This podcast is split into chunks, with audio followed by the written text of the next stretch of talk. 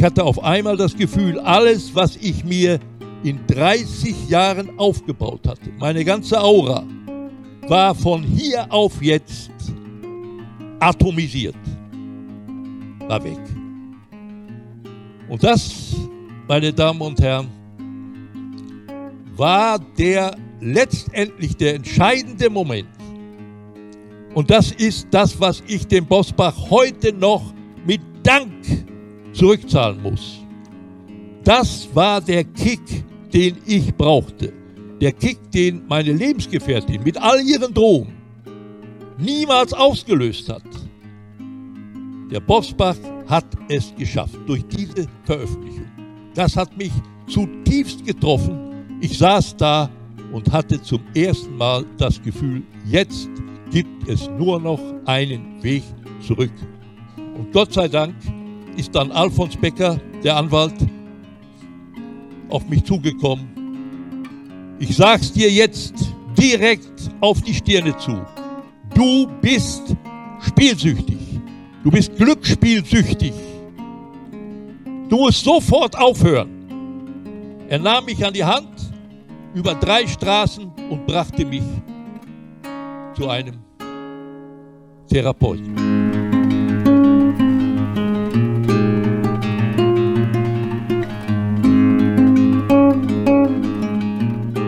In der Zwischenzeit ist der Fußball ohne Glücksspielwerbung kaum noch vorstellbar. Die Wettanbieter sind in allen Arenen gegenwärtig. Schließlich sind es vor allem die sportbegeisterten jungen Männer, die besonders empfänglich für das Glücksspiel sind. Aber Sportwetten bieten eben auch ein enormes Sucht- und Gefährdungspotenzial. So verlor der Dresdner Thomas Melchior 800.000 Euro und wurde 2019 zu einer Haftstrafe wegen Betrugs verurteilt. Der Dresdner war auf die schiefe Bahn geraten, um seine immer größer werdenden Wettschulden zu begleichen. Geschichten wie diese führen zu einer verstärkten Diskussion über die Beziehungen zwischen dem Fußball und den Sportwettenanbietern. Die Interessensgemeinschaft organisierter Fußballfans in Deutschland, unsere Kurve, fordert tiefgreifende Reformen. Demnach sollen Verbände und Vereine auf den Abschluss neuer Sponsoringverträge mit Sportwettenanbietern verzichten und die Hälfte der Einnahmen aus bereits bestehenden Verträgen für die Prävention spenden.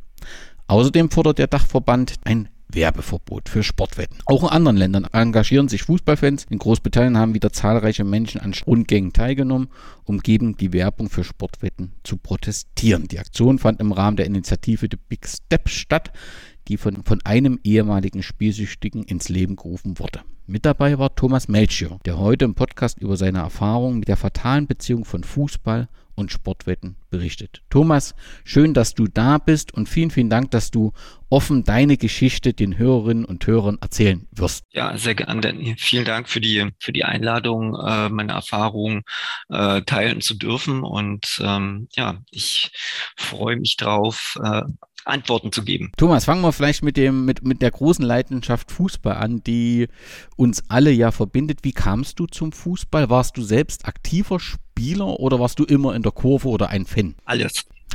Äh, ganz einfache Antwort alles. Ähm, ich äh, habe als Kind äh, war ich der typische Bolzplatz-Fußballer gewesen. Ich bin in der DDR groß geworden. Fußball war schon immer meine Leidenschaft.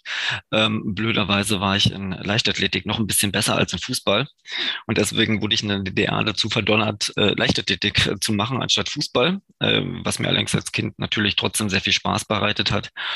Und im Alter von, ich glaube, 16 bin ich dann aber zum Fußball äh, gewechselt, weil all meine Freunde Fußball gespielt haben und ja, es war schon immer meine Leidenschaft gewesen und äh, so bin ich zum Fußball gekommen und äh, ja, Fußballfan oder Fußball interessiert war ich auch seit meiner seit meiner jüngsten Kindheit. Wo hast du gespielt, bei welchem Verein in Dresden dann Fußball selbst? Ich, ich selber komme ja ursprünglich äh, aus der Nähe von Görlitz, wo ich geboren bin. Ich habe in, ich habe in, äh, beim FV Eintracht Niesky äh, gespielt äh, in meinen ersten Jahren, äh, kurz in Görlitz, in Dresden, äh, kurz auch mal in München und äh, ja, habe also ein bisschen was im, im Amateurfußball sehen dürfen. Aber als Fan, glaube ich, hat dich die Leidenschaft Dynamo gepackt, wie viele im Dresdner Raum, oder? Ja, Darf ich das hier sagen? Ja, schon, oder?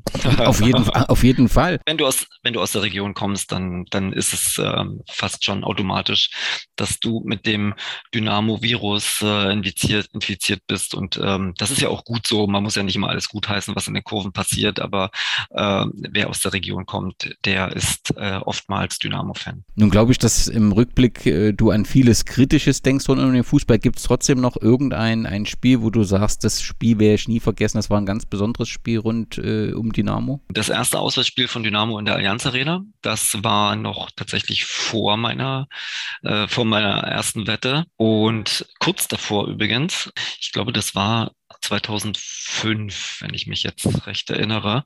Damals hat Dynamo vor ausverkauftem Haus und die Hälfte, glaube ich, war aus Dresden gegen 1860 München gewonnen mit 2 zu 1. Ich glaube, zwei Tore von Marco Vorbeck.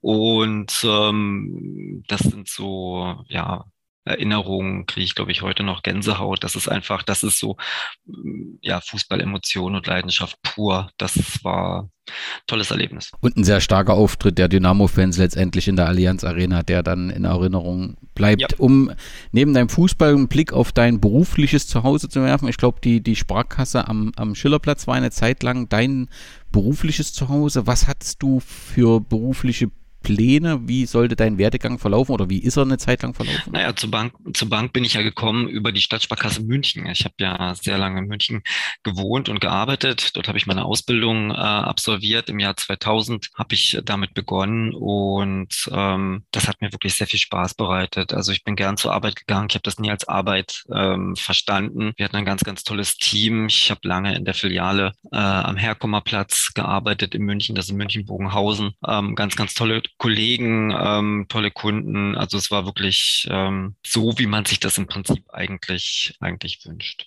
Bevor du selbst begonnen hast, war in deinem Umfeld, wenn du dich jetzt an die Zeit Dynamo-Fan mit Auswärtsfahrten erinnerst, war das Thema Wetten immer präsent oder ist das dann erst ab einem gewissen Zeitpunkt präsent geworden? Wie, wie hast du das rückblickend, wie hast du das wahrgenommen? Gar nicht, es war gar nicht präsent. Das hatte niemand auf dem Schirm und ähm, ich, ich kannte niemanden, der wettet und ähm, man hat auch bei weitem nicht so viel Notiz davon genommen wie heute. Ähm, du musst dir vorstellen, das war das Jahr 2005. Damals gab es also noch gar keine Smartphones. Meine ersten Wetten habe ich platziert, glaube ich, mit einem Nokia Communicator.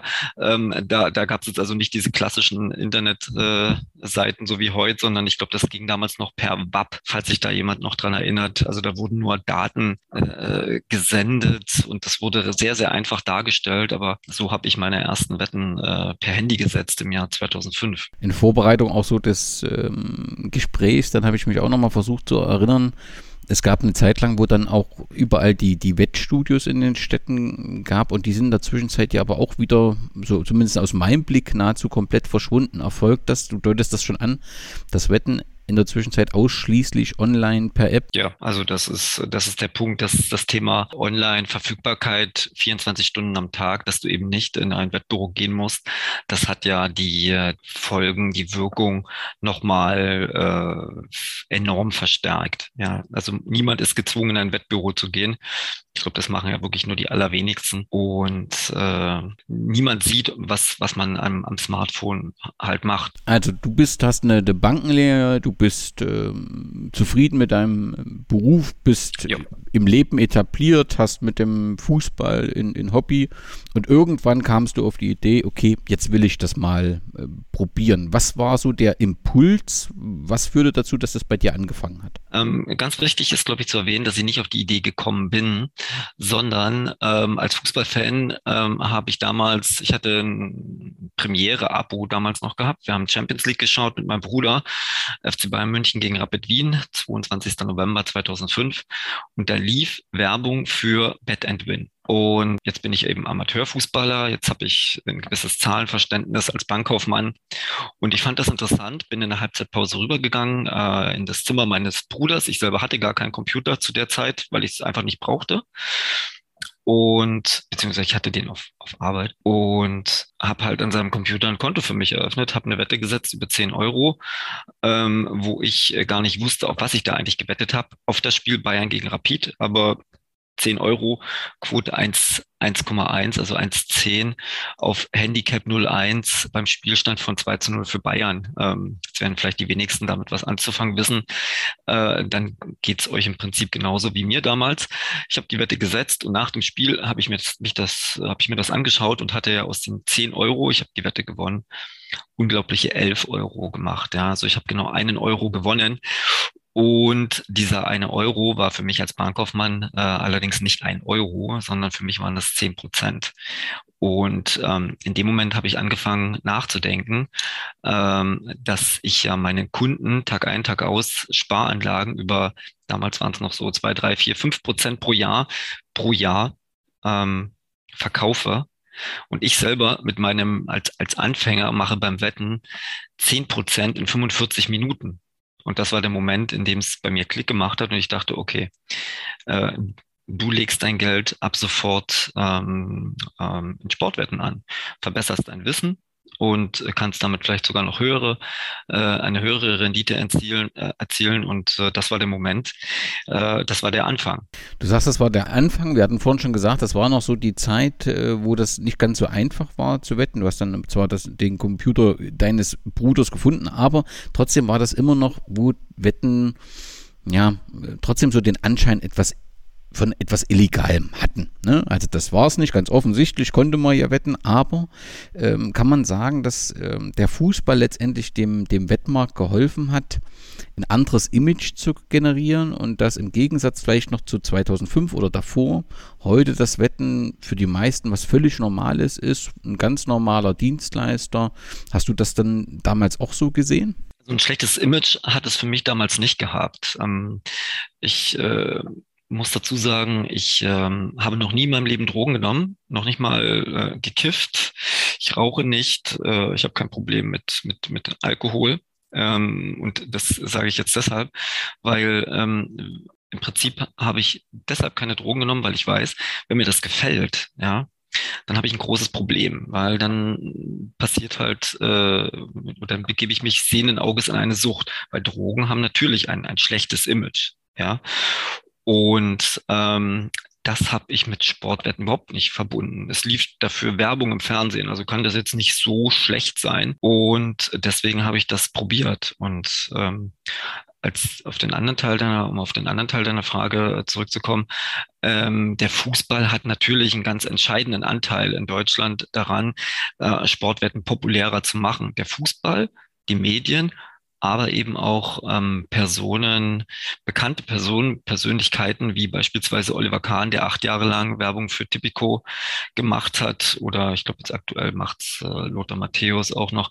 Also diese Leute sind aktiv daran beteiligt, um dem, um dem, den Sportwetten das Image zu verleihen, was sie nicht verdienen.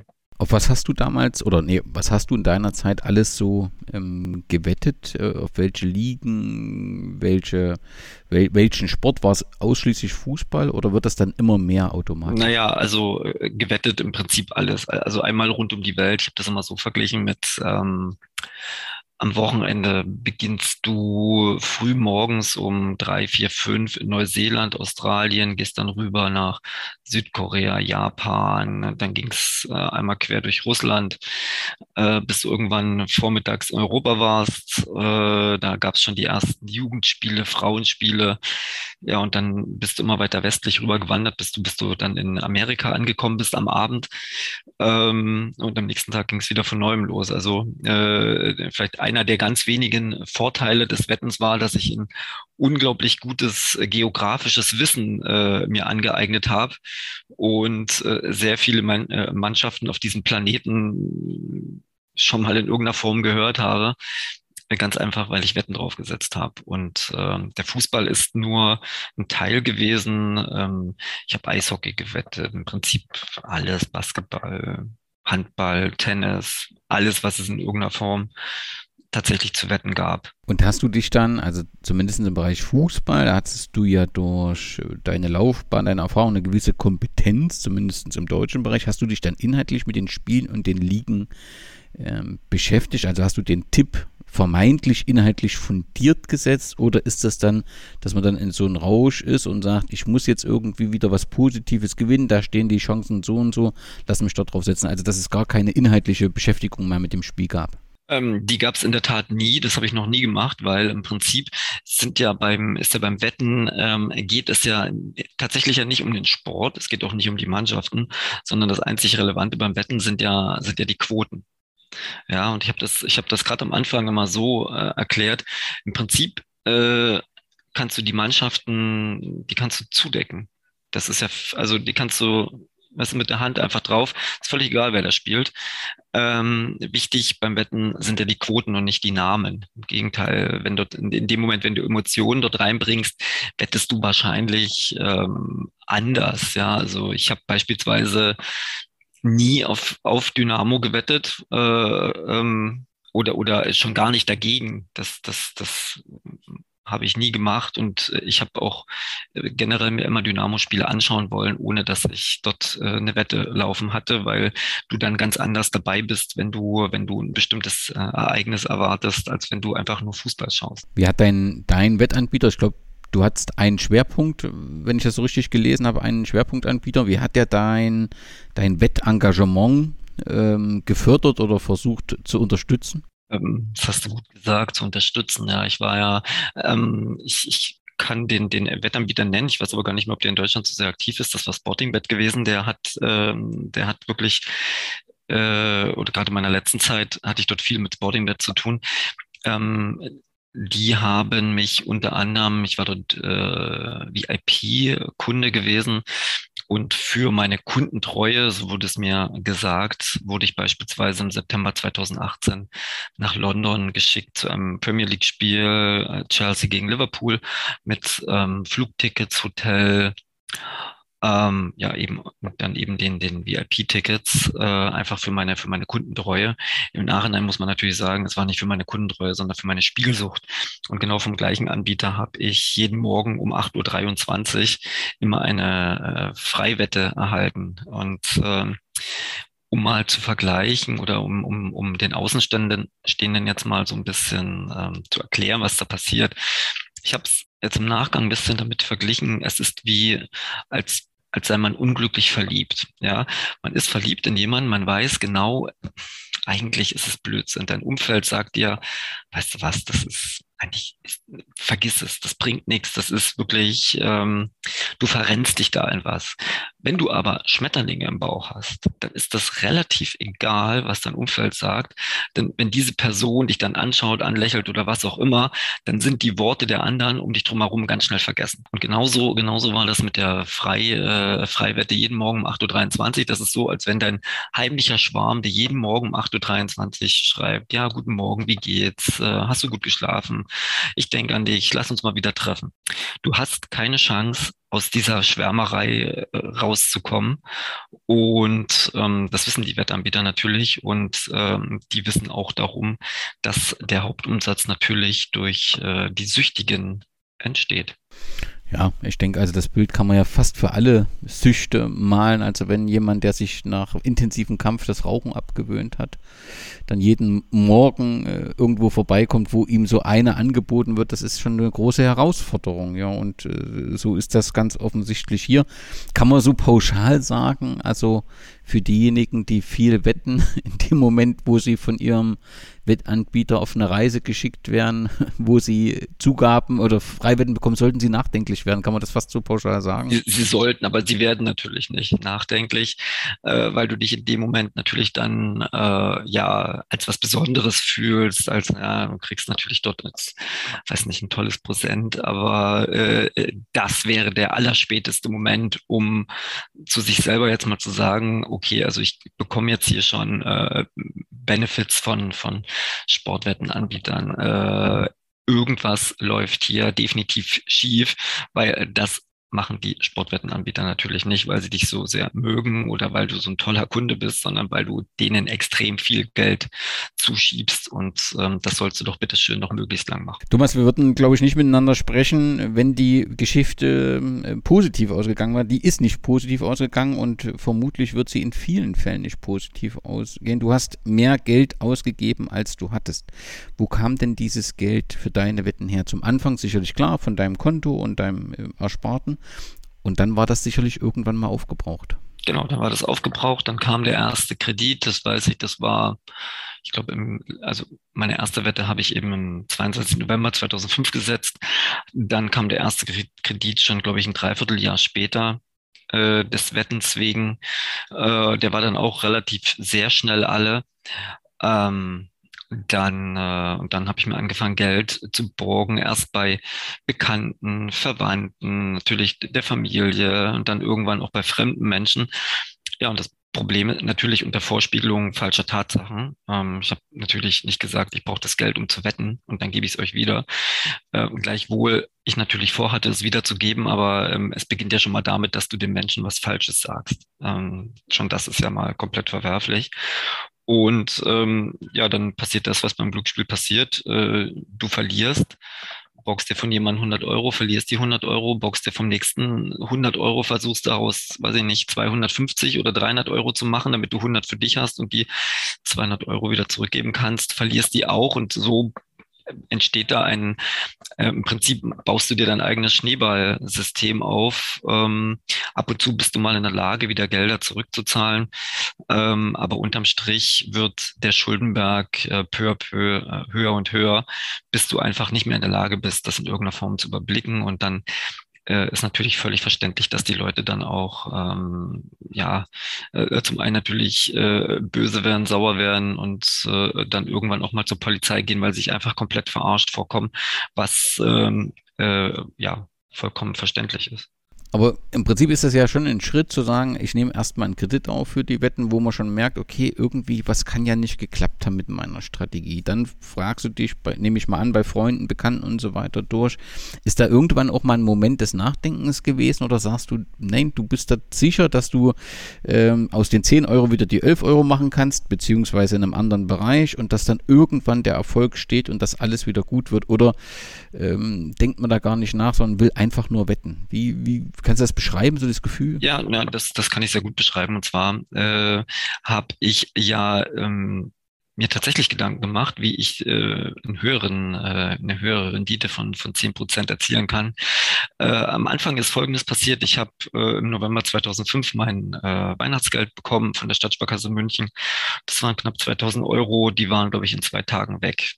So, das waren meine, meine ersten Erfahrungen gewesen, äh, wo ich gemerkt habe, okay, ähm, ganz so einfach, wie ich mir das dachte, ist es nicht. Das hat mich geärgert. Ich hätte mit dem Geld gern was anderes gemacht, habe dann aber erstmal für knapp zwei Monate das Wetten sein gelassen und habe dann im Januar 2006 wieder angefangen, habe mir einen Laptop gekauft, habe mir im Kopf eine Strategie zurechtgelegt oder mir auch, sag ich mal, eine, eine relativ einfache Excel-Formel äh, zusammengebastelt, die mir sagt, was ich wann, wo, wie, worauf setzen muss, um nicht zu verlieren.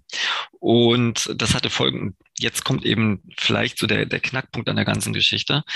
Das hatte folgende Auswirkung, dass ich im Februar 2006 äh, habe ich damit 5.700 Euro verdient. Das war mein Ertrag, den ich hatte. Äh, Im März waren es, glaube ich, 7200 und im April habe ich erstmals die 10.000, waren es glaube ich 10.200 Euro. Das war mein Verdienst gewesen. Den habe ich durch das Wetten gemacht. Und dann ist im Mai Folgendes passiert. Mein Wettanbieter, das war damals eben noch äh, Bet Win, also heute Bwin, ähm, die brauchen natürlich keine Kunden, die, die nachdenken, sondern die haben mich dort einfach vom, vom Einsatz her äh, limitiert. Also ich konnte nur noch einen ganz kleinen Betrag setzen, äh, wo ich vorher fast 1000 Euro auf eine Wette setzen konnte, war mein maximal Einsatz, ich glaube, dann nur noch 50 oder 100 Euro gewesen. Und es ist ein Riesenunterschied, wenn du dir überlegst, also ich habe sehr positive Erfahrungen gemacht, das steht oftmals am Anfang einer, einer solchen Entwicklung, wo ich eben gesehen habe, okay, es geht. Du kannst das finanziell durchaus eben ähm, ja, profitabel gestalten, indem du, wie gesagt, die Mannschaften ausblendest, Emotionen rauslässt und dich nur auf die Zahlen konzentrierst. Und es ist ein Riesenunterschied, ob du jetzt versuchst, aus 500 Euro 1000 zu machen, das ist der Faktor 2, oder aus 100 Euro 1000 ist der Faktor 10. Und zwischen 2 und 10 zwischen diesen Quoten, das ist beim Wetten, da liegen Welten äh, dazwischen. Das heißt, du, du gehst ein höheres Risiko ein, ähm, weil ich meinen Lebensstandard äh, halten wollte, der natürlich mit dem Mehr an Geld gestiegen ist. Und das war einfach nicht möglich. Ähm, gleichwohl, Danny, muss ich jetzt unbedingt dazu sagen, war ich auch in der Zeit, wo das finanziell profitabel war, massivst spielsüchtig das ist ganz wichtig zu erwähnen, ja, weil du meintest, ob das positiv ausgeht. Man könnte, wir würden jetzt nicht sitzen, wenn es positiv ausgegangen wäre, aber trotzdem habe ich ja damals schon alles vernachlässigt. Mein Job, äh, Familie, Freunde, Freundin, Fußball. Also ich habe 24 Stunden damals am Computer zugebracht, ne, weil Handy war ja noch nicht so und habe dem alles schon untergeordnet. Es war finanziell profitabel, aber ich habe das mit einem hohen Verlust äh, an Lebensqualität bezahlt. Nun gibt es ja diesen Glücksspielstaatsvertrag, der offensichtlich seit 1. Juli 2021 dieses Glücksspiel regelt, damit wohl auch in Deutschland relativ klar möglich macht. Und wenn ich es richtig verstanden habe, ist dort im Sinne des äh, Spielerschutzes oder des Spielerinnenschutzes eine Grenze von einer Einzahlung in Höhe von bis zu 1000 Euro im Monat eingezogen worden. Ich lese ganz unterschiedliche Sachen. Ähm, also von Seiten der Glücksspielindustrie lese ich, dass das im Prinzip dem Schutz dient. Von der anderen Seite lese ich, dass das überhaupt nicht praktiziert wird und dass es Umgehungsstrategien gibt. Kannst du was dazu sagen? Also erstens, funktioniert so eine Grenze? Also ist dann eben auch Schluss oder suche ich mir dann einfach einen anderen Anbieter und wette dort weiter? Ähm, also wie siehst du diese Grenze von 1000 Euro? Funktioniert die oder funktioniert die überhaupt nicht? Ähm, also ich weiß aus Gesprächen, dass es diese Grenze bis jetzt nicht gab dass die Wettanbieter dagegen geklagt haben und dass diese Grenze also nicht praktiziert wird. Und ähm, selbst, selbst für ein Hobby, also ähm, mir vorstellt, jemand gibt jetzt im Monat 1000 Euro, Hobby, jemand gibt jetzt im Monat 1000 Euro für Zigaretten aus, äh, ich glaube, der hat innerhalb kürzester Zeit ein großes Problem. Ja, und äh, selbst diese Grenze von 1000 Euro finde ich persönlich schon enorm hoch. Ähm, zum anderen wird diese Grenze eben aktuell nicht eingehalten oder, oder kann man die trotz allem beliebig ausdehnen, wie auch immer. Ähm, ich denke, das ist einfach nur um den schönen Schein zu wahren. Mehr, mehr ist es nicht. Also ich würde eher eine Grenze von, also wenn es da wirklich um, um den Spielerschutz ginge, glaube ich, könnte man ohne Probleme auch mit einer Grenze von 100 oder 200 Euro im Monat agieren. Äh, dann wäre das in meinen Augen vielleicht noch als, als Hobby zu deklarieren. Ähm, du musst erstmal 1000 Euro im Monat übrig haben für das Hobby Wetten. Und wenn du 1000 Euro im Monat für Wetten ausgibst und verlierst, hast du in meinen Augen definitiv schon ähm, wahrscheinlich ein sehr großes äh, Glücksspielproblem. Hat die, die Corona-Situation den, den Anbietern geholfen oder dann durch die Tatsache, dass nicht gespielt wurde, geschadet? Das kann ich in der Tat gar nicht beurteilen, weil ich während der Corona-Krise äh, komplett offline war. ah, ich denke, dass ich, ich kann es nicht beurteilen. Ich müsste, ich müsste, ich müsste jetzt einfach mutmaßen und das, das, das möchte ich nicht. Äh, ich glaube einfach, dass dass es gut war, dass die stationären Wettshops wahrscheinlich geschlossen hatten, dass es wiederum egal war, weil du das ja online machen konntest, dass es wiederum gut war, dass es weniger Spiele gab, weil viele Spiele ja abgesagt wurden, äh, was ja wiederum bedeutet, wenn es keine Spiele gibt, wenn es keinen Sport gibt, äh, kannst du als Sportwettenanbieter eben auch kein Geld verdienen. Ähm, allerdings meine ich, dass dieser Effekt der Corona-Krise mittlerweile der ist, der ist verpufft. Also es wird ja wahrscheinlich heutzutage mehr gewettet denn, denn je. Und äh, insofern, ja, weiß ich nicht, wie viele Corona-Krisen wir noch benötigen, um dieses Problem einzudämmen. Die Zahl der Spielsüchtigen, gibt es da ähm, verlässliche Zahlen? Also du beschäftigst dich sehr intensiv mit dem Thema. Ist dir das irgendwann mal begegnet, wie groß mal die oder prozentual der Anteil der Spielsüchtigen ist? Also ich höre ja, also ich höre ja auch immer nur Zahlen, dass das geht zwischen 200.000 und 500.000 Menschen in Deutschland, ähm, was vielleicht erstmal gar nicht so viel klingt. Allerdings, wenn man sich dessen bewusst wird, dass ja jeder Spielsüchtige automatisch eine gewisse Anzahl an Menschen immer mit äh, mit sich zieht, mitreißt. Zum einen durch die Begehung von Straftaten, um wetten zu können oder spielen zu können, Familie, Freunde und so weiter und so fort. Also man sagt, jeder Spielsüchtige hat im Schnitt mindestens bis zu sechs äh, Menschen, die, die, die co-abhängig sind.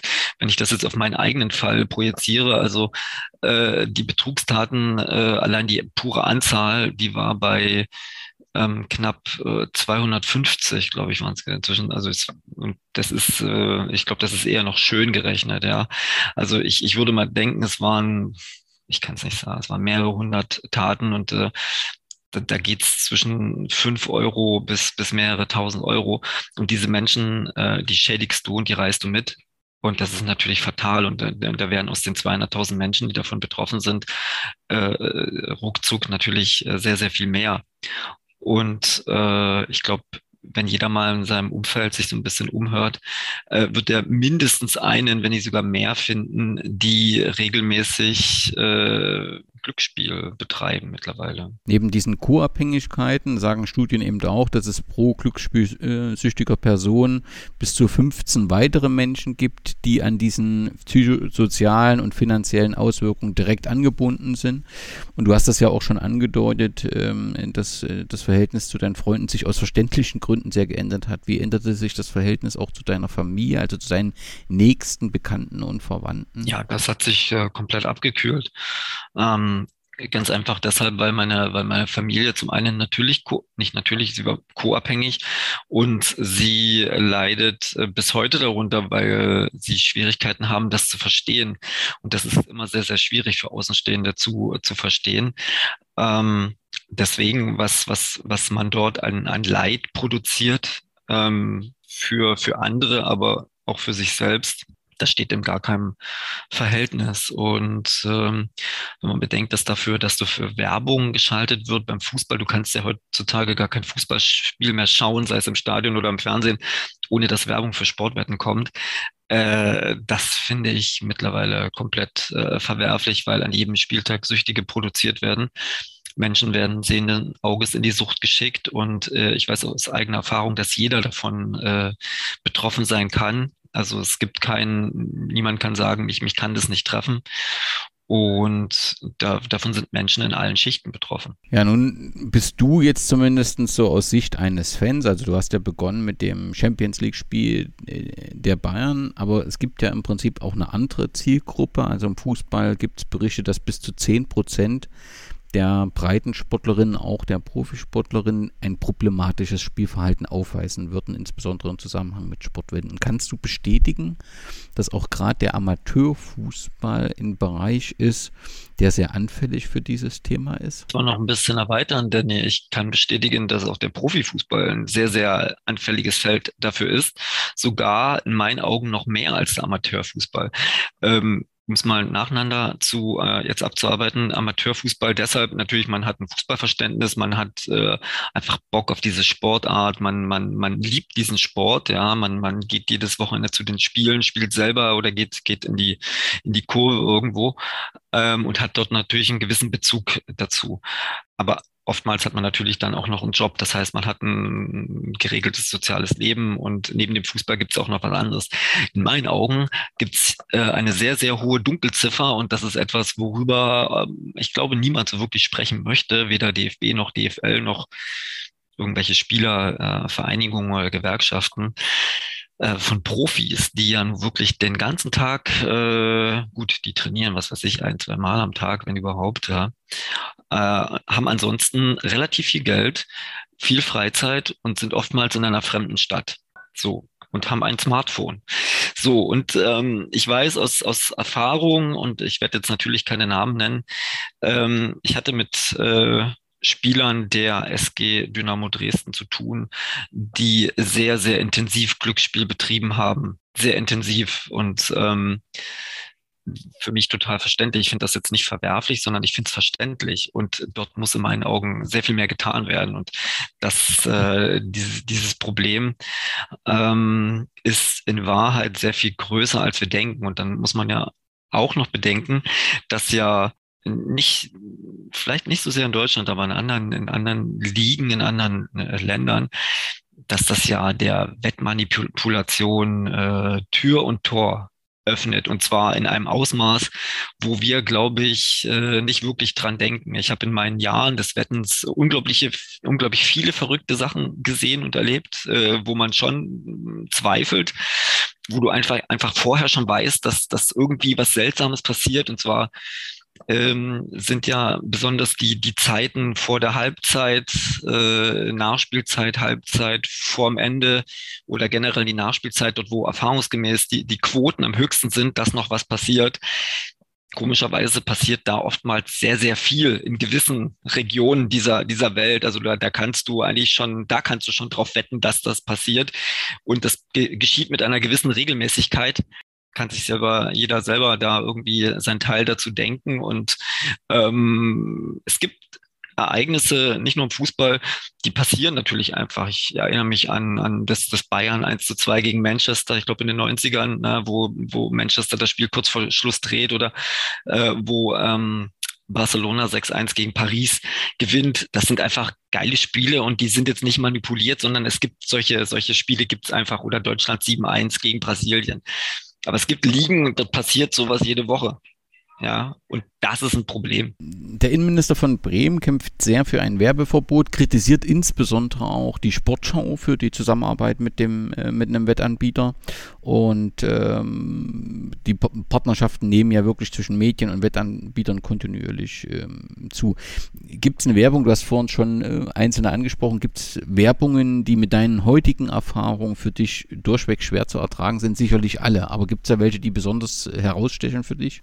Ja, also ähm, ich finde ja, ich finde ja am, am verwerflichsten persönlich äh, grundsätzlich alles, aber äh, dass natürlich Oliver Kahn acht Jahre lang für Typico geworben hat, seinen guten Namen dafür hergegeben hat, um, um den Sportwetten in Deutschland ein besseres Image zu verschaffen, das finde ich persönlich äh, sehr, sehr verwerflich. Und der FC Bayern ist ja heutzutage nach wie vor sehr, sehr eng mit Tipico verbunden. Und ich denke, da wird eben auch Oliver Kahn äh, durchaus seinen Beitrag dazu geleistet haben. Vor kurzem habe ich eine, ein, ein Foto gesehen oder ein Video gesehen über eine Typico Lounge in der Allianz Arena, äh, wo du eben praktisch als, dort, dort kannst du Wetten platzieren, dort sind Quoten an, an Bildschirmen. Also im Prinzip bist du wie eine Art Wettbüro. Und ähm, das Wetten wird als etwas Normales dargestellt. Ähm, und das, das geht in meinen Augen definitiv zu weit, weil es einfach beim Wetten nicht um den Sport geht in meinen Augen, sondern es geht um Sucht und es geht um noch mehr Geld.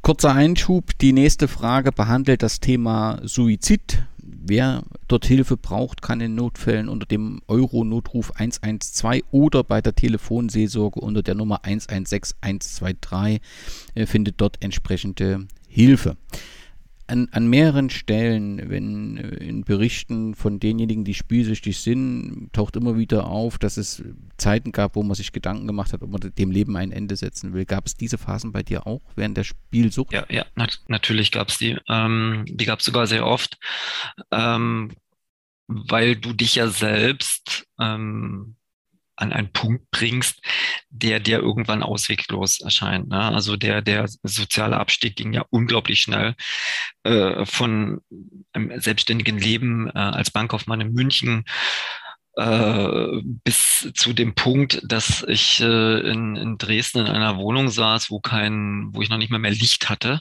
weil der Strom abgestellt wurde, waren es ich weiß nicht, weniger als zwei Jahre.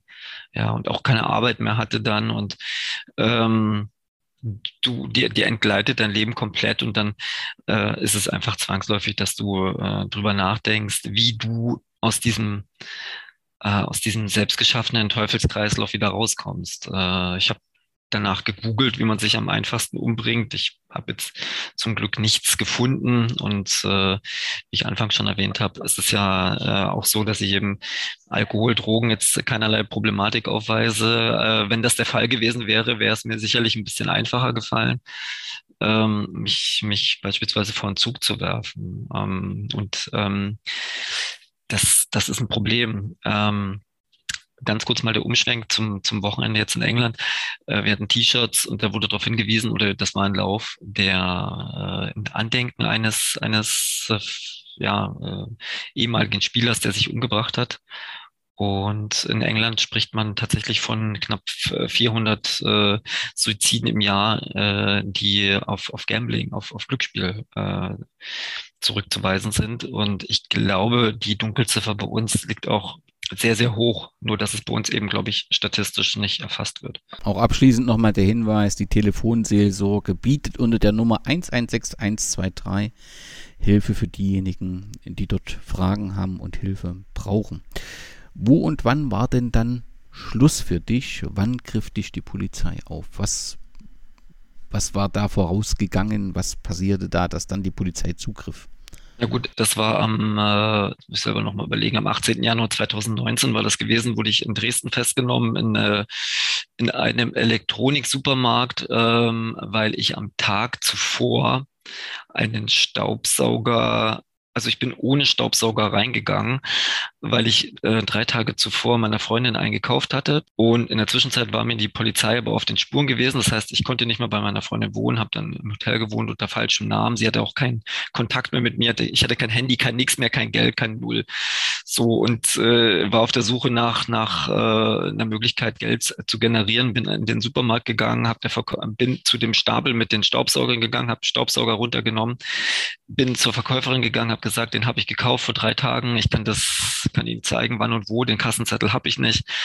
Dann haben wir im äh, Computer nachgeschaut. Ähm, meine Angaben haben gestimmt. Logischerweise, ich habe den ja tatsächlich gekauft. Und dann habe ich zehn Minuten später den gleichen Staubsauger wieder auf den Stapel zurückgelegt. Sie hat mir einen Ersatzkauf belegt, ausgestellt. Mit dem bin ich runter an die Kasse und habe mir 599 Euro auszahlen lassen. Ähm, bin also raus aus dem Elektroniksupermarkt und am nächsten Tag bin ich wieder rein und da ist allerdings äh, ist dann glaube ich äh, bei der Kassenabrechnung abends aufgefallen, dass da was nicht passt. Dann haben die sich die Videos angeschaut und haben festgestellt, da geht einer ohne Staubsauger rein, geht ohne Staubsauger raus, hat aber noch 599 Euro mit dabei. Und am nächsten Tag hat mich der, der Ladendetektiv erkannt, das war gleich vormittags gewesen, hat mich angesprochen und da wusste ich in dem Moment, das ist vorbei, ähm, habe dann in seinem Büro gesessen und äh, war dann auch ganz ruhig. Und irgendwann kam die Polizei, hat mir die Handschellen angelegt und das war der erste Moment seit dem 22. November 2005, wo ich meine erste Wette gesetzt habe, wo ich mich dann wirklich wieder frei gefühlt habe. Da wusste ich, okay, ähm, jetzt ist es vorbei, jetzt habe ich es, äh, ich habe es überlebt. Ähm, die Vergangenheit kann ich nicht ändern aber ich kann meine Zukunft gestalten. Und äh, genau so bin ich damals an die, an die Sache rangegangen. Dass, ich bin froh, dass ich so gedacht habe. Das konnte man, konnte ich vorher nicht wissen, nicht ahnen. Aber ähm, das war der Moment, in dem es keine Ausreden mehr gab, keine Ausflüchte, da gab es kein Zurück mehr. Da wusste ich, okay, jetzt geht's ins Gefängnis. Ähm, und ich habe mich im Gefängnis nie eingesperrt gefühlt, weil ich wusste, das ist ein ganz wichtiger Teil auf dem Weg zurück ins, ins Leben. Das heißt, wir reden über 14 Jahre Wettlaufbahn, oder? 13 Jahre waren es gewesen, also von äh, November 2005 bis Januar 19. Ich glaube, es waren 13 Jahre, 56 Tage. Also ähm, ich habe das, das Thema sehr, sehr intensiv äh, studiert. Habe ich, glaube ich, in meinem Buch geschrieben. Ähm, tatsächlich äh, mit, mit, mit allen wenigen Höhen und mit, mit allen sehr, sehr tiefen Tiefen. Und stimmt die Zahl 800.000 Euro um dies letzte? Also auf dem Euro schon mal nicht genau. Das, das lässt sich dann irgendwann einfach nicht mehr überblicken, aber ähm, lass es 150.000 mehr oder weniger sein. Das irgendwann verlierst du den Überblick, da spielt das keine Rolle mehr. Da so oder so ist es einfach unfassbar viel und man hätte so viel mehr, so viel Sinnvolleres mit dem Geld machen können, als es zu verspielen. Das glaube ich, das, da sind wir uns, äh, sind wir uns einig. Du hast gerade beschrieben, dass deine Verhaftung, ähm, also dass du es ganz ruhig wahrgenommen hast und du hast es auch schon mal gesagt, dass du auch deine Haftstrafe als eine Art Befreiung bezeichnet hast. Also verstehe ich das richtig, dass du letztendlich auch in der Haftzeit gesagt hast, also es ist jetzt eine Chance für mich, wieder mein Leben in den Griff zu kriegen und ähm, da ist das weniger eine Strafe, sondern tatsächlich für dich eine Chance auf ein neues und ein anderes Leben, oder? Also ich habe meine, meine Inhaftierung äh, vom ersten Moment an als, als Chance wahrgenommen. Ähm, selbstverständlich, wenn du, wenn du davon ausgehst, dass du die nächsten Jahre auf acht Quadratmeter verbringst äh, mit Gittern vor den Fenstern, dann ist es natürlich auch eine Strafe und das ist ja auch wichtig. Aber ähm, es ist eben die Möglichkeit, so eine un unwiederbringliche Möglichkeit, wirklich mal also sich von Grund auf mal Gedanken zu machen, wie was passiert ist und wie du dein Leben fortan gestalten willst. Also so eine so eine Inhaftierung hat ja durchaus wirklich auch äh, bietet eben auch viele Möglichkeiten und Chancen, man muss sie eben auch nutzen. Und das ist ja eben auch Ziel dieser Inhaftierung. Man ist dort nicht im Urlaub oder, oder was auch immer, sondern das ist einfach ähm, eine Möglichkeit, die, die einem dort gegeben wird, ähm, die du wahrscheinlich nie wieder bekommst ich, ich wollte natürlich nie ins Gefängnis, wenn ich das vor, weiß ich nicht, vor 20 Jahren mal jetzt hier gesessen hätten und du sagst mir, wir, wir sprechen in 20 Jahren miteinander und du hast dann 40 Monate Gefängnis hinter dir, dann hätte, dann hätte ich ja, hätte gesagt, ja, sind jetzt nicht die besten Aussichten. Äh, rückblickend muss ich sagen, das Gefängnis hat mir natürlich auch das Leben gerettet. Hattest du während der Haft Kontakt zu anderen Spülsüchtigen mit einer ähnlichen Laufbahn oder spielte das äh, dort im Gefängnis überhaupt keine Rolle? Keine Rolle, würde ich nicht sagen. Es gibt dort durchaus Spielsüchtige. Ähm, hauptsächlich ist es dort, glaube ich, jedoch in Verbindung mit Drogen und Automatenspiel. Äh, also ich glaube, die größte Problematik im Gefängnis ist tatsächlich äh, äh, eine andere Abhängigkeit, das sind Drogen. Wenn ich das richtig gelesen habe, hast du in der Gefangenenzeitung der JVA Dresden in der Redaktion mitgewirkt. Das heißt, das ganze Thema Öffentlichkeitsarbeit, Texte verfassen, macht dir schon immer Spaß und da hast du dich auch sehr engagiert. Das hast du richtig gesehen. Ähm, ich habe auch, ich glaube, das war ein Monat nach meiner Inhaftierung oder sogar weniger als ein Monat, ähm, habe ich begonnen, in der, in der Gefangenenzeitschrift zu arbeiten, eben aus dem Grund, du kannst dort schon einiges machen. Ähm, es war für mich nie eine Option, mich 23 Stunden am Tag in meine Zelle zu legen und einen Tag äh, auf den Hofgang äh, oder auf den Hof äh, zu gehen. Ähm, ja, Gefangene, es gibt Gefangene, die das genauso praktizieren. Allerdings sollte man nicht erwarten, dass sich dann nach zwei oder drei Jahren irgendwas verändert hat, sondern äh, man ist da schon, ähm, schon gefordert, das aktiv äh, zu gestalten. Und das, das habe ich, das habe ich gemacht und da war die Gefangenenzeitschrift äh, ein Baustein davon, genau. Die Gefangenenzeitung, die gibt es auch äh, online zu lesen in der Ausgabe 2 2019. Da wird ganz begeistert vom Besuch des damaligen Dynamo-Geschäftsführers Ralf Minge und des Dynamo-Captains äh, Marco Hartmann berichtet. Waren solche Besuche regelmäßig der Fall? Also tatsächlich ist es so, dass der das Dynamo vor meiner Zeit im, im Gefängnis zu äh, Besuch war.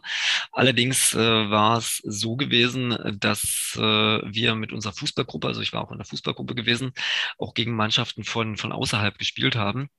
Und ähm, das ist natürlich ein Highlight, sowohl für die gefangene Mannschaft als auch für die Mannschaft von außerhalb und äh, hilft ungemein, eine solche oder eine gewisse Normalität zu, zu schaffen. Und ihr hattet noch einen besonderen Kunstrasen. Wir hatten einen ganz tollen Kunstrasen gehabt, der eben extra dafür gebaut wurde, um die gefangene Mannschaft äh, perspektivisch in den äh, Ligabetrieb äh, zu integrieren, in, in, in Dresden, in einer unterklassigen Liga. Ähm, das gleiche gibt es im Übrigen auch für die Schachgruppe. Die spielt in einer Dresdner Schachliga. Also es wird schon versucht, dort eine gewisse Normalität herzustellen und ich finde das auch sehr wichtig. Du hast in deiner äh, Gefangenenzeit äh, ein Buch mit dem Titel Mein Leben ist kein Spiel geschrieben, in dem du über deine Erfahrungen berichtest. Wie kamst du auf die Idee Buch und äh, wer hat dich dabei unterstützt? Mich auf die Idee Buch. Ähm, ursprünglich waren die Text oder der Text oder doch die Texte, gerade am Anfang, was so ein bisschen das Gefangenen, den Gefangenenalltag widerspiegeln, die waren für unsere Gefangenenzeitschrift vorgesehen. Allerdings wurde das dann ab einem gewissen Punkt so dermaßen umfangreich, ähm, dass es keine Möglichkeit gab, das alles in irgendeiner Form zu veröffentlichen. Und jetzt hatte ich das einmal geschrieben und dann habe ich beschlossen, wie wäre es eigentlich, wenn, wenn du einfach ein Buch äh, herausbringst? Habe mich dann per Telefon erkundigt. Äh, man, man hat ja kein, kein Internet, habe dann verschiedene ja, Druckereien in dem Moment dann in Dresden angerufen, äh, ob man das machen kann und bin dann bei der Firma Duplex gelandet und die waren von Anfang an total begeistert, hilfsbereit und äh, haben mich dabei unterstützt. und ich hatte auch Unterstützung äh, in, in der JVA selbst von der äh, verantwortlichen Mitarbeiterin eben für die Gefangenenzeitschrift. Und ähm, so kam das, dass eben aus dieser, dass aus dieser Idee äh, die dann fast schon aus der Not geboren war. Auf einmal äh, hatte ich dann ein Jahr später äh, mein eigenes Buch in der Hand und ähm, ja, so hat das Ganze seinen Anfang genommen. Wer das Buch kaufen möchte, gibt es noch Exemplare? Tatsächlich nicht. Äh, ich habe eine gewisse Anzahl von, äh, von Exemplaren drucken lassen. Ähm, die habe ich äh, verschickt, ein paar davon auch verkauft. Allerdings kann ich, äh, kann ich schon mal so einen kleinen Spannungsbogen schaffen. Ich werde jetzt äh, nach meiner Rückkehr nach, nach Deutschland ähm, ja, relativ zügig damit beginnen, ein zweites Buch zu schreiben, was ich wirklich nochmal ganz explizit über meine Erfahrungen in den 13 Jahren Spielsucht, äh, was das thematisiert. Allerdings auch natürlich ein bisschen das Thema Gefängnis, äh, natürlich nicht im Detail, aber ähm, weil man das ganz einfach nicht macht, weil Dinge, die im Gefängnis passieren, die bleiben im Gefängnis. Das ist eine ungeschriebene Regel der, der Gefangenen. Und äh, an die werde ich mich natürlich halten. Aber natürlich eben auch, äh, was insbesondere jetzt auch nach meiner Entlassung äh, alles schon passiert ist, das, das werde ich thematisieren und äh, kann vielleicht auch mal einen Ausblick geben auf das, was noch kommen wird, weil ähm, ja, ich habe noch sehr, sehr viele Ideen und äh, die werde ich versuchen, bestmöglich umzusetzen. Du hast dabei natürlich auch Unterstützung bei dem, was du so planst und unter anderem hat die Stellungnahme auch äh, von unserer Kurve ja genau ähm, gepasst und das Thema auch aufgenommen, die sich eben auch sehr kritisch zu dem Thema Sportwetten äußern und eben da auch ein Ende der Zusammenarbeit äh, äh fordern.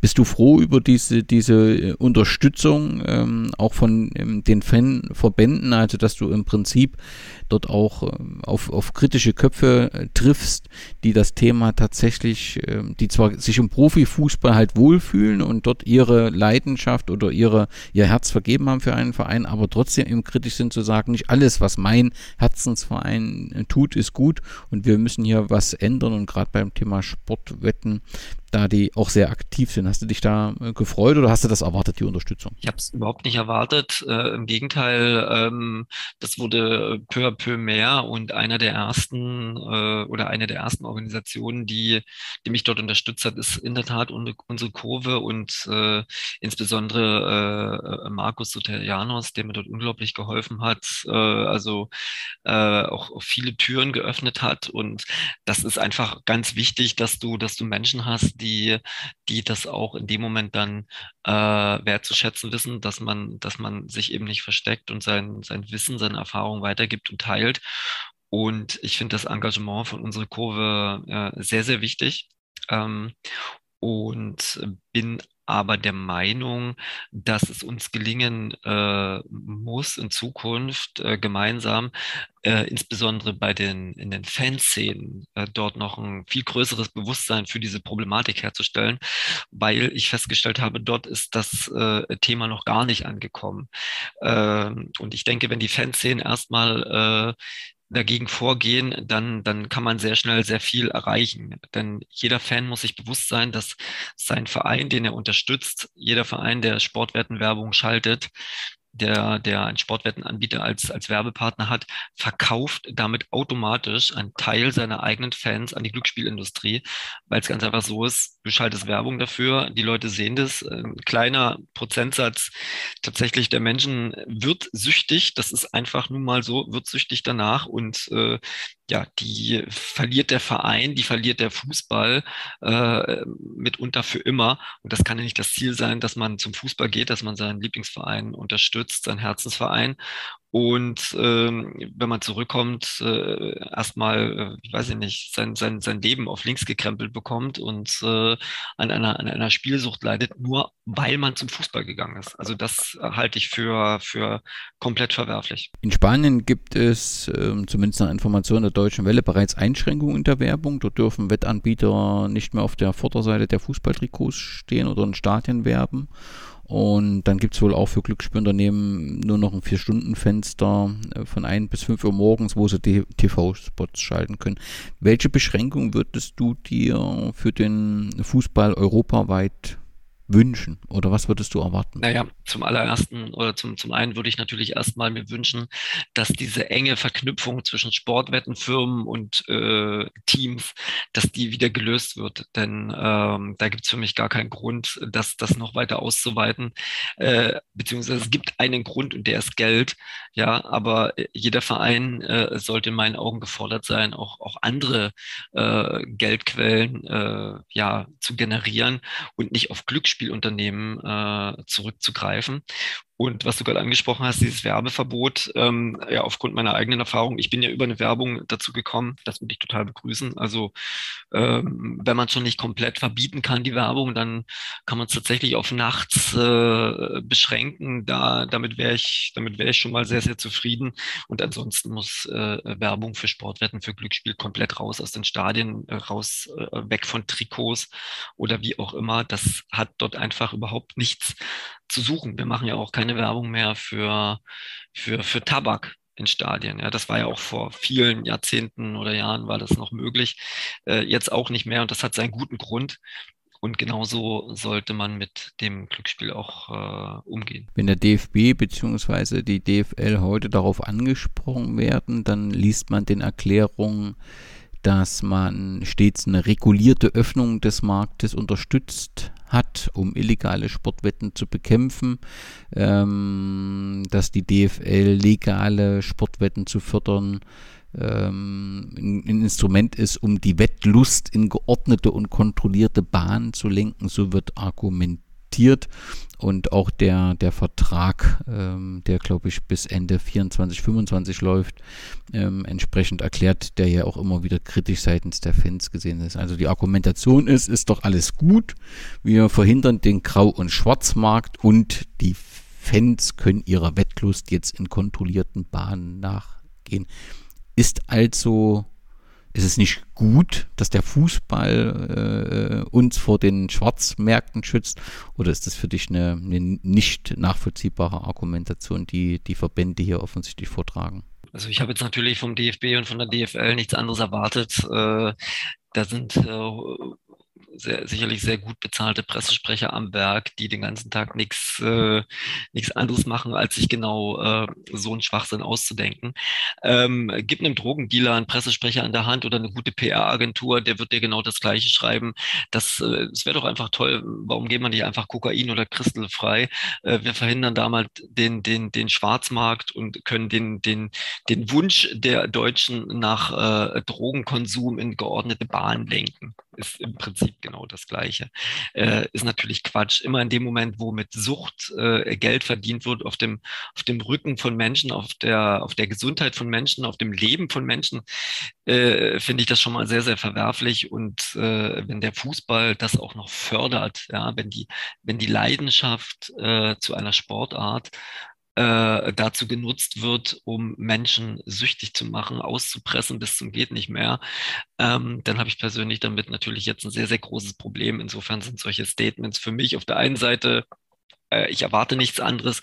Auf der anderen Seite ist es für mich äh, Pustekuchen, weil ich glaube, niemand würde so etwas jemals sagen, der jemals an einer Spielsucht gelitten hat oder der, der in, in seinem Umfeld jemanden hatte, der wirklich eine ausgewachsene Spielsucht hatte, der würde niemals so einen Schwachsinn verfassen. Ähm, der weiß, worum es geht, aber insofern meine Erwartungshaltung seitens des DFB und der DFL äh, ist persönlich nicht sehr groß. Du suchst nun mit deiner Geschichte aktiv ähm, die Öffentlichkeit und das ist ja auch ähm, nicht selbstverständlich, dass man nach so einer Situation, auch einer Haftstrafe, so damit ähm, umgeht. Natürlich äh, stellt man sich dann eben auch äh, in den öffentlichen Raum und muss auch mit Kritik ähm, umgehen, denn schließlich sind ja die Taten passiert, also bist ja nicht umsonst verhaftet worden, sondern sind ja eben Menschen betrogen worden. Ähm, aber du gehst eben raus, erklärst auch, äh, was der Hintergrund ist, wie du dazu gekommen bist und bist mit einer Kampagne ähm, der Werbung für Sportwetten gemeinsam die rote Karte Zeiten sehr aktiv und da sind auch eine ganze Menge Unterstützer äh, mit abgebildet. Kannst du vielleicht den Hörerinnen und Hörern erklären, wer dich bei dieser Kampagne unterstützt und was letztendlich ähm, das Ziel sein soll. Ja, also äh, das ist einfach mein Verständnis davon, äh, Verantwortung zu übernehmen. Natürlich möchte ich das jetzt nicht äh, in irgendeiner Form gutheißen oder wie auch immer, aber ich finde, dass man, man, man muss einfach auch mal dazu stehen, was man, was man getan hat. Das mache ich. Ich war dafür im, im Gefängnis gewesen und äh, jetzt ist es natürlich eben auch meine Aufgabe, ähm, meine Geschichte zu teilen und meine Erfahrung zu teilen und andere Menschen eben genau vor so einem Schicksal zu, zu bewahren. Ähm, ja, was ich gemacht habe, ist ein äh, Poster ähm, ich habe eine, eine Plakatwand gemietet und habe das Poster direkt neben die JVA Dresden gehangen, wo man mich im Prinzip äh, in Handschellen sieht, äh, mit offenen Haaren und in einem, in einem Gefängnisschlafanzug, um einfach mal die, und ich habe äh, den Slogan genommen, nur wer mitspielt, ist mittendrin. Ähm, das ist der Typico-Werbespruch von 2019. Ähm, um mal zu zeigen, was passiert, wenn man wirklich mitspielt. Und mittendrin war ich, und zwar zum einen in einer ausgewachsenen Spielsucht, zum anderen zum Schluss im Gefängnis. Und ich habe einfach die Werbung von Tipico genommen und die äh, gegen Tipico gedreht, äh, weil das, was du in der Werbung im Fernsehen siehst, ähm, nicht der Wahrheit entspricht. Also das ist nicht das, was passiert. Unterstützt äh, wurde ich von einigen deutschen Organisationen, aber auch Privatfirmen ähm, allerdings eben auch von zwei englischen Organisationen und ähm, da bin ich äh, sehr froh darüber. Du bist am 10. Juni in Dresden zu einer Wanderung aufgebrochen ja. und am 7. Juli in Manchester angekommen. Kannst du den Hintergrund äh, erklären? Ich habe von der Organisation The Big Step äh, die Einladung erhalten, am äh, Campaign Walk äh, teilzunehmen, äh, wo im Prinzip äh, Menschen, die von Glücksspiel betroffen waren in England, von Manchester nach Liverpool gelaufen sind und verschiedene Aktionen ähm, auf ihrem Weg äh, durchgeführt haben. Das heißt, wir haben begonnen bei Manchester City am Etihad Stadium, dann waren wir bei äh, Old Trafford, Manchester United in Everton, Goodison Park und zum Schluss bei äh, Liverpool an der Anfield Road und ähm, haben dort wirklich sehr, sehr viel Zuspruch bekommen. Aber jetzt mal auf den, auf, auf mein, meine, meine Wanderung dahin zu kommen, zurückzukommen. Ich habe äh, entschlossen, ich laufe da einfach zu Fuß hin. Äh, um es vorwegzunehmen, es ist mir, es ist mir nicht komplett gelungen. Ähm, da war ich nicht darauf vorbereitet gewesen. Das ist schon ein Stückchen weit, ja, das wusste ich vorher, aber man hat ja dort mit Widrigkeiten zu kämpfen, die man jetzt nicht vorher planen kann. Also zum einen hat mir die Hitze unglaublich zugesetzt. Ähm, zum anderen habe ich dann äh, irgendwann entschlossen, okay, ich nehme anstatt nur zu laufen, ein bisschen Zeit, um Leute zu treffen. So war ich zum Beispiel in, in Kassel gewesen bei der Documenta, habe dort Leute vom äh, Fachverband Glücksspielsucht getroffen, ähm, bin dann über Luxemburg, äh, das Saarland, Paris, äh, weiter nach London äh, gefahren mit dem, mit dem Bus. Hab, zwischendrin bin ich immer wieder mal gelaufen. Äh, dann war ich in Oxford gewesen. Ähm, ja, wo war ich noch überall? In Swansea, in Wales, dort bin ich jetzt gerade noch. Äh, und dann eben in Manchester und in Liverpool und habe hier in England eben sehr viele, sehr viele Menschen getroffen, bis jetzt schon, die eben mit Glücksspiel zu tun hatten und die eben der Organisation The Big Step angehören und äh, die hier in England wirklich sehr, sehr engagiert sind. Gleichwohl muss ich aber auch sagen, dieses Problem hier in England ist nochmal um ein Vielfaches schlimmer als bei uns wenn du hier die Straße entlang läufst, äh, du kannst unmöglich durch die Stadt laufen, ohne nicht mindestens an zwei, drei, vier, fünf Bettshops äh, vorbeizulaufen. Und die liegen teilweise auch noch manchmal ähm, direkt nebeneinander oder gegenüberliegend. Als ich in London war, äh, im, im, Stadtteil Hounslow hatte ich meine Unterkunft gehabt. Da war eine Straße, die war vielleicht 500 Meter lang. Da habe ich insgesamt neun Wettshops gezählt und dazwischen noch äh, verschiedene Casinos. Und das ist ja, das ist ja, das ist ja völlig absurd. Äh, und äh, ja, in England ist man sich schon etwas mehr der Problematik bewusst. Und äh, beispielsweise hat äh, eine Fanorganisation in, vom, vom äh, FC Everton äh, eine Unterschriftensammlung gestartet und die haben 30.000 Unterschriften erreicht gegen den aktuellen Shirt-Sponsor Stake.com, weil die es einfach nicht wollen, weil man muss sich vorstellen, dass natürlich auch Kinder und Jugendliche das Trikot kaufen und die laufen dann mit Werbung rum für ein Produkt, was erst ab 18 ist. Ähm, das passt einfach nicht zusammen. Und äh, deswegen bin ich hier, deswegen habe ich daran teilgenommen. Das war mir eine große Ehre, konnte viele, viele Verbindungen knüpfen und ähm, es sieht wohl so aus, als würde ich schon sehr, sehr bald wieder hierher kommen. Der Organisator von The Big Step, James Grimes, der hat letztendlich eine ähnliche Geschichte wie du unter sich. Ich glaube, er hat 100.000 Pfund äh, verspielt, Jobs verloren, Freundschaften, Beziehungen und hat das im Prinzip als, ja, wie so eine Graswurzelkampagne ins Leben gerufen um eben äh, ein Werbeverbot für Glücksspiel äh, zu erreichen. Da fragt man sich natürlich zwangsläufig, also in Großbritannien gibt es entsprechende Aktionen, in Deutschland wächst durch dein Engagement, du hast den Fachverband Glücksspielsucht genau. gesprochen.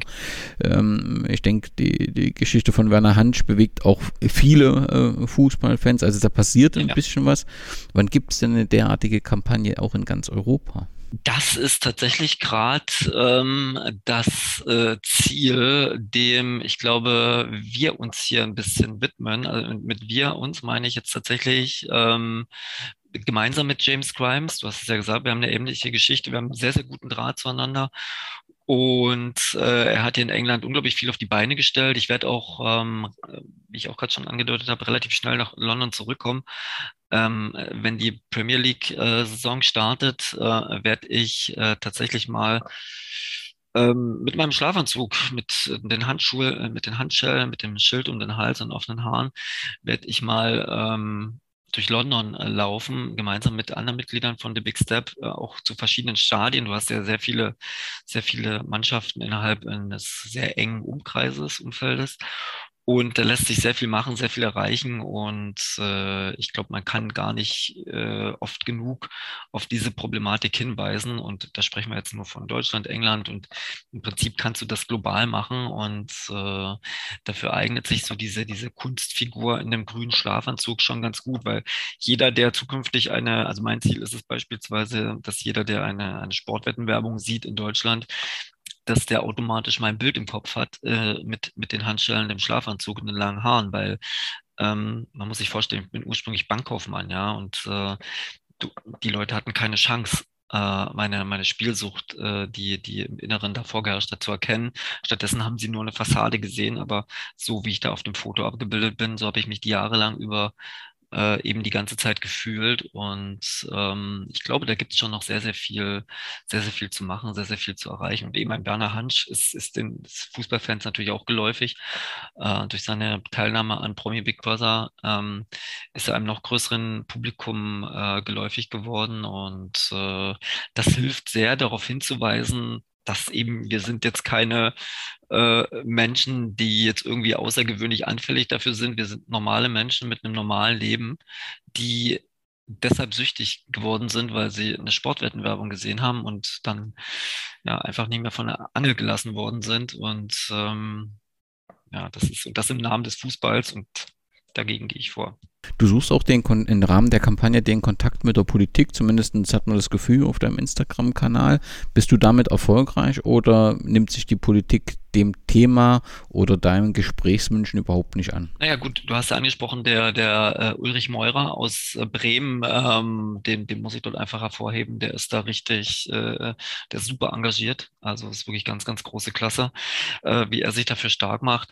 Ähm, er ist, er hat noch nicht sehr viele Mitstreiter, äh, meines Erachtens nach. Ich, ich glaube, Sebastian Fiedler ist dort noch sehr engagiert, aber ähm, da fehlt noch so da, da fehlt auch noch das, das große Einsehen in der Politik, dass, dass eben die Politik auch sehr viel machen kann, um diesem ganzen Treiben der Sportwettenfirmen oder generell der Glücksspielfirmen Einhalt zu gebieten.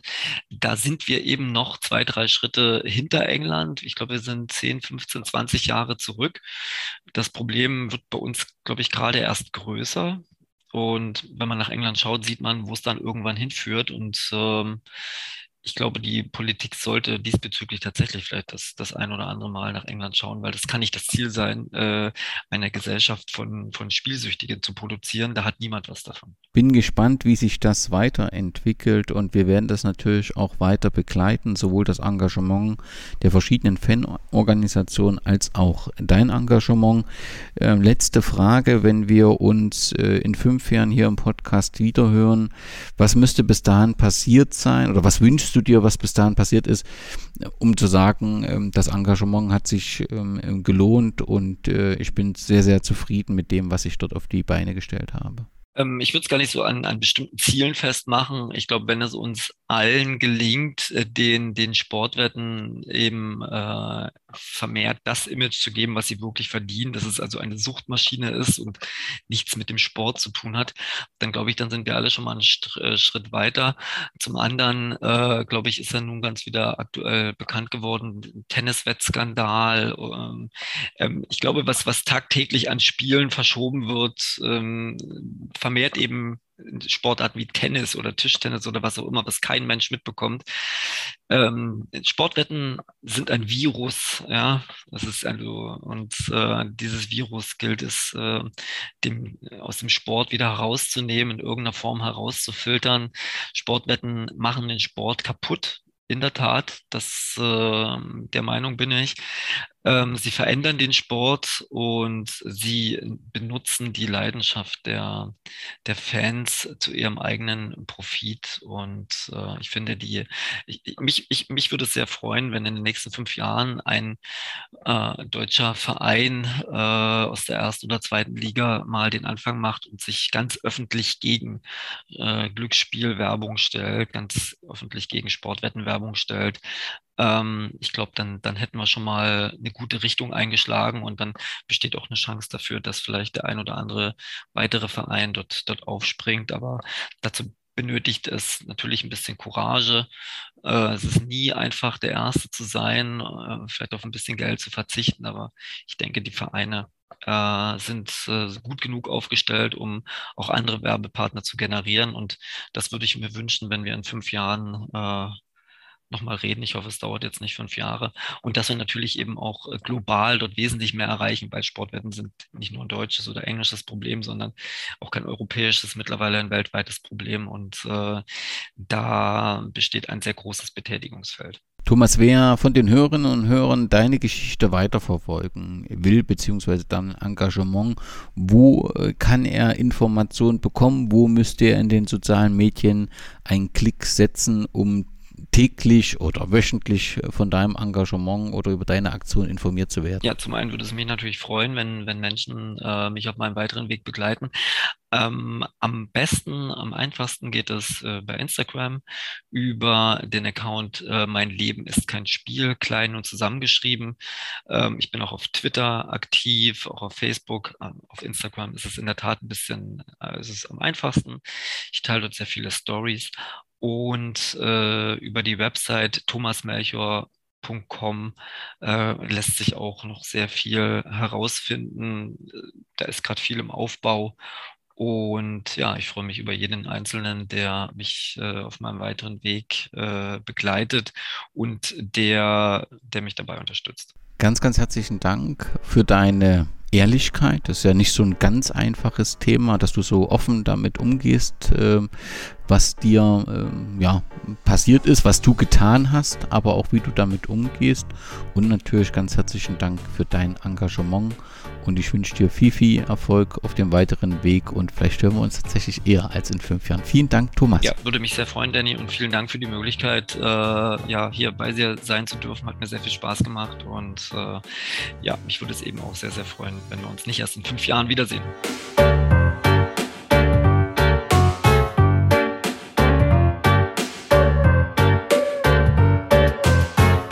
Und das ist sowieso bei mir immer ein, ein Grundsatz gewesen, auch in meiner Reporterlaufbahn. Im Siegen Demut. Ganz wichtig, Demut. Christian Streich, Freiburg, hat diese Einstellung und in der Niederlage Anstand. Das gehört zusammen. Wer das hat als Sportler, der hat meine Hochachtung. Und so fühlte ich mich dann in diesem Moment. Ich stand da, irgendjemand hat mir von hinten noch so eine Krone aufgesetzt und alles Beiwerk. Ich stand dann da und musste ein paar Worte finden, musste mich bei einigen Menschen bedanken, die mir in der schlimmsten Phase meiner Sucht beigestanden hatten. Und äh, ja, dann war ich da zunächst mal durch, bekam auch einen schönen Koffer. Der war drapiert mit 100-Euro-Scheinen. Und es hat tatsächlich Menschen gegeben, die dachten, die waren da drin, die 100.000, die ich dann gewonnen habe. War natürlich nicht so. Das hatte ich alles äh, vorher schon mit dem Agenten abgesprochen. Sollte das der Fall sein, sofort die ganze Summe zu meinem Steuerberater, Treuhänder, Treuhandkonto eingerichtet. Also diese 100.000 gingen sofort auf ein Treuhandkonto. Der hat dann eine große Anzahl von Gläubigern aus dieser Summe befriedigt. Was nicht ganz so schön war, hatte ich mir auch falsch vorgestellt, diese 100.000 waren kein Lottogewinn. Ein Lottogewinn ist steuerfrei. Aber diese Summe musste ich versteuern. Das heißt, 40.000 gingen sofort runter von den 100. Das war leider so. Trotzdem bin ich sehr dankbar. Am Ende, meine Damen und Herren, sind mir von diesen 100.000 26 Euro und 75 Cent verblieben. Da wusste der Steuerberater nicht mehr, wo er die hinschicken sollte. Die, die konnte ich mir dann abholen.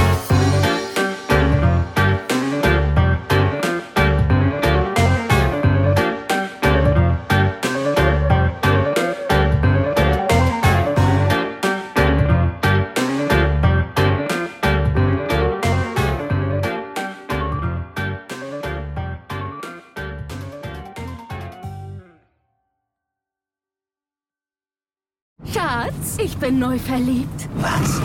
Da drüben. Das ist er. Aber das ist ein Auto. Ja, eben. Mit ihm habe ich alles richtig gemacht. Wunschauto einfach kaufen, verkaufen oder leasen. Bei Autoscout24. Alles richtig gemacht. Wie baut man eine harmonische Beziehung zu seinem Hund auf? Puh, gar nicht so leicht. Und deshalb frage ich nach, wie es anderen Hundeeltern gelingt, beziehungsweise wie die daran arbeiten. Bei Iswas Dog reden wir dann drüber. Alle 14 Tage neu mit mir, Malte Asmus und unserer Expertin für eine harmonische Mensch-Hund-Beziehung, Melanie Lippisch. Ist was, Dog? Mit Malte Asmus. Überall, wo es Podcasts gibt.